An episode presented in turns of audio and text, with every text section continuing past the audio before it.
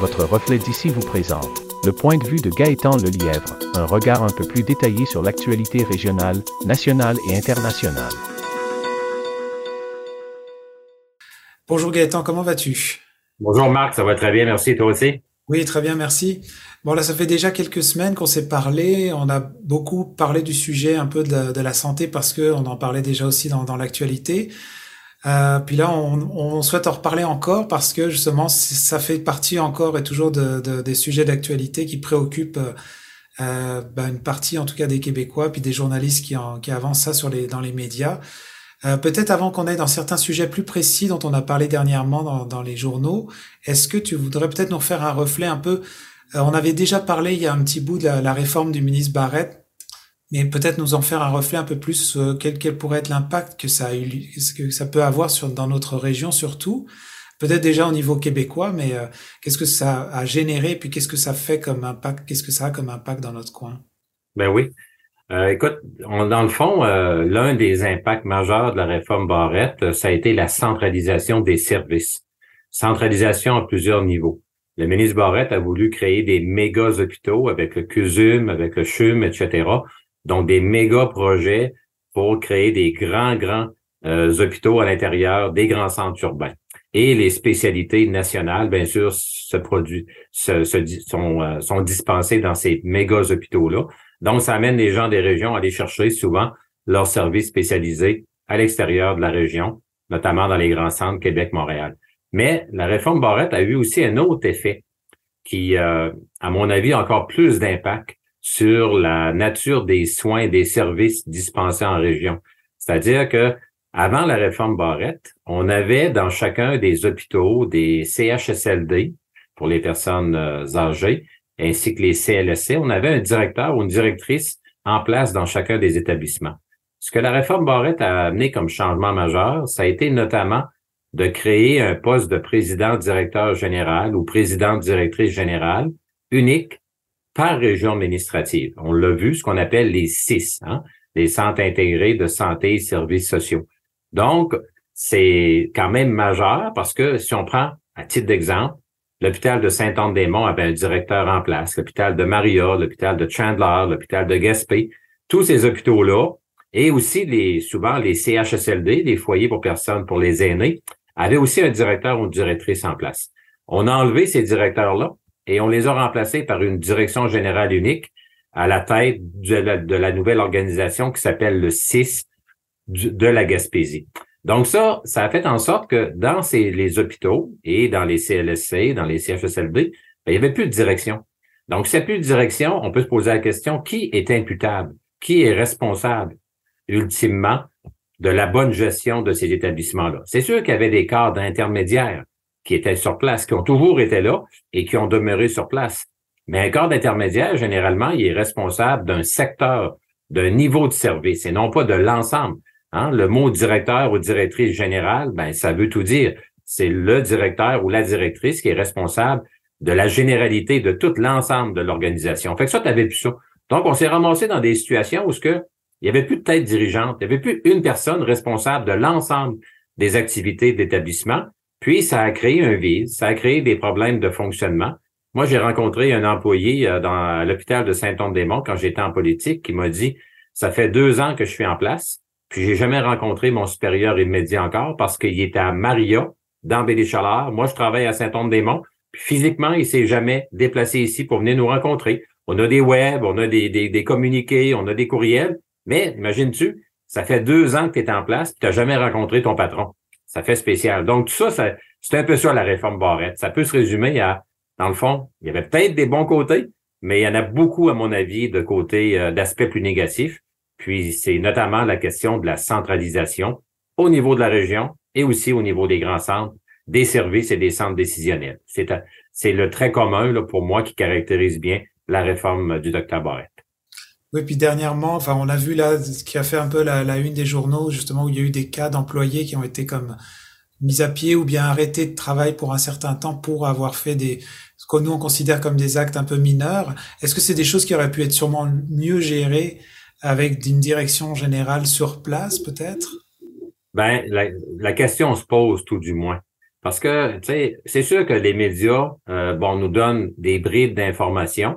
Puis dans les dernières semaines, on a tous euh, et toutes vu euh, dans les médias, bon, les, le cas, par exemple, de l'infirmière qui a été suspendue pour trois ou quatre semaines pour avoir mangé une toast au beurre d'arachide. Hein? On a parlé aussi d'un cas de suspension d'un autre membre du personnel d'un hôpital pour avoir mangé un beigne un autre pour une, tranche de bacon. Puis là, on les accumule, tous les semaines, on nous en sort. Donc, euh, tu as raison, ça nous apparaît très mineur comme situation. Bon, ce que les, les, les reportages nous disent pas, est-ce que c'est des récidives? Est-ce que la personne, par exemple, qui a mangé sa toast au beurre de pinot, ben, est-ce que c'était rendu que tous les matins, elle devenait sur place? On le sait pas, ça n'a jamais été mentionné. Mais l'information qu'on a nous amène à, nous amène dans, la, dans une situation où c'est comme si c'était des, vraiment des gestes isolés, des gestes occasionnels, rares même, et des sanctions complètement démesurées. Et là, on peut se poser la question, qui euh, autorise ces sanctions-là? Si vraiment la personne, là, euh, bon, on dit la, personne ce matin-là avait pas eu le temps de déjeuner, avait nausée, euh, avant de s'évanouir, elle a mangé une toast avec du beurre d'arachide, je pense pas que ça mérite trois à quatre semaines de suspension. Donc, qui a autorisé ça? On peut se poser la question. Puis s'il y avait eu un directeur ou une directrice dans cet établissement-là, dans ce CHSLD-là ou dans cet hôpital-là où ça s'est passé, ben moi, j'ose espérer qu'une sanction comme ça n'aurait pas été imposée.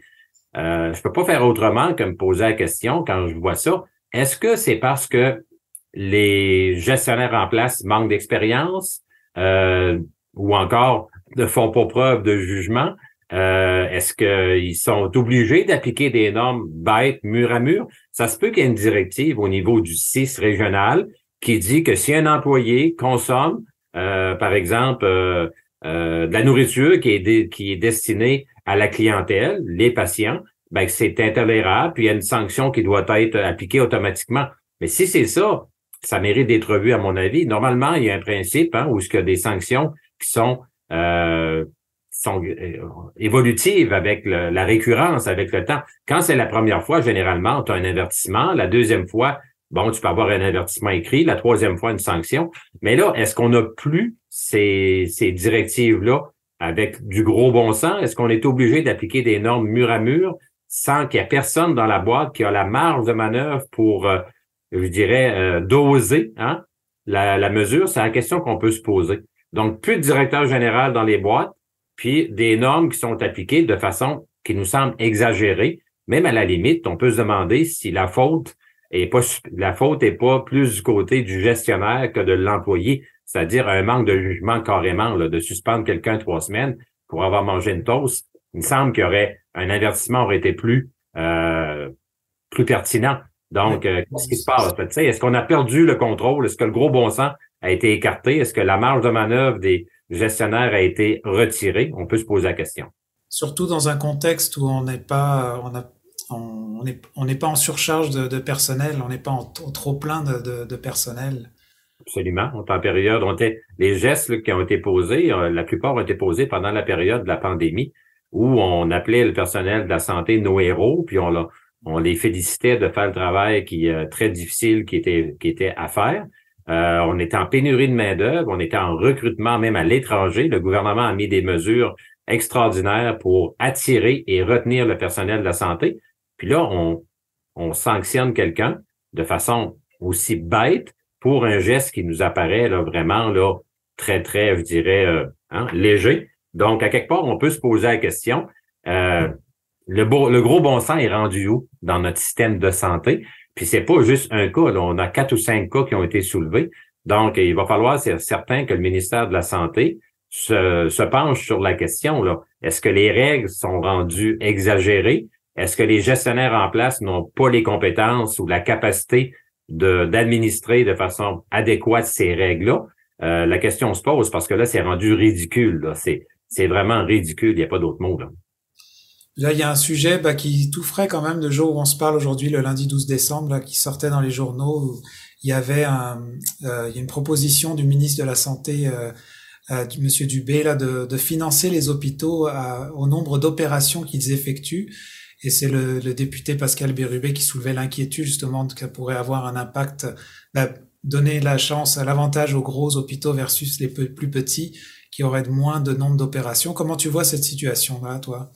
Ben moi, je trouve que la, la sortie du député euh, Bérubé est très, très pertinente. Elle est extrêmement importante euh, parce que ça, c'est une tendance là, du gouvernement de la CAC, là, une tendance lourde à la centralisation des services.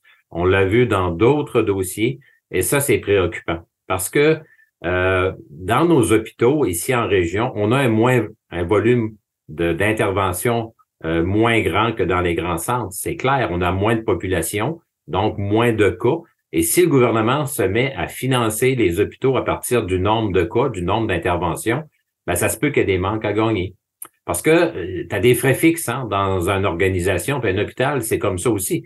Il y a des frais fixes très élevés et si on finance strictement les opérations par, en fonction du volume d'intervention, ben ça se peut que notre volume soit tellement bas qu'on réussit même pas à payer nos fournitures, qu'on réussit pas à, payer euh, les professionnels. Donc, euh, qu'est-ce qui va se passer? Des gestionnaires en place vont manquer de budget, puis ils vont devoir faire des choix. Ils vont dire, bon, par exemple, euh, une opération remplacement de d'une prothèse de hanche, ça coûte 2500 pièces l'unité on n'en fait pas assez pour garder un inventaire, garder du personnel, euh, les produits appropriés. Donc, on n'en fera plus.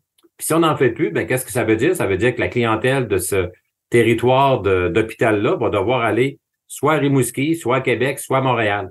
Donc, euh, une autre forme de centralisation une fois de plus. Donc, euh, Pascal Bérubé a été très vigilant d'intervenir sur ce point-là. Ça va être un dossier à surveiller.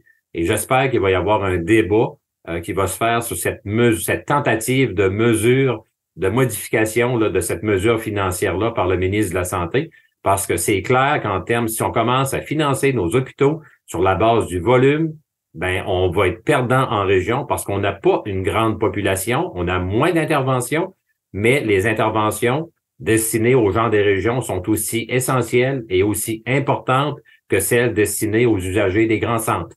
Donc, euh, espérons que le gouvernement actuel va euh, reviser ou modifier son approche, n'ira pas de l'avant dans ce sens-là, parce que c'est clair que ça va avoir un impact direct sur la nature et la quantité des soins de santé qui vont, qui vont être dispensés dorénavant en région. Oui, puis ça, ça c'est un commentaire personnel, mais j'espère que ça poussera pas les, euh, hôpitaux ou certains hôpitaux à prendre des décisions, à des fois aller vers une opération moins nécessaire pour garder des services, malheureusement. On a déjà vu ça dans d'autres pays, on en a beaucoup parlé, mais bon, des fois, je me dis que des fois, une certaine règle peut amener ou pousser les choses à aller dans un sens. Absolument. Euh, ta question, ton commentaire est très pertinent. Ça peut aussi effectivement amener des hôpitaux à, augmenter le nombre d'interventions, de fois de façon peut-être exagérée dans certains cas, pour obtenir la masse critique financière nécessaire pour assurer leur financement.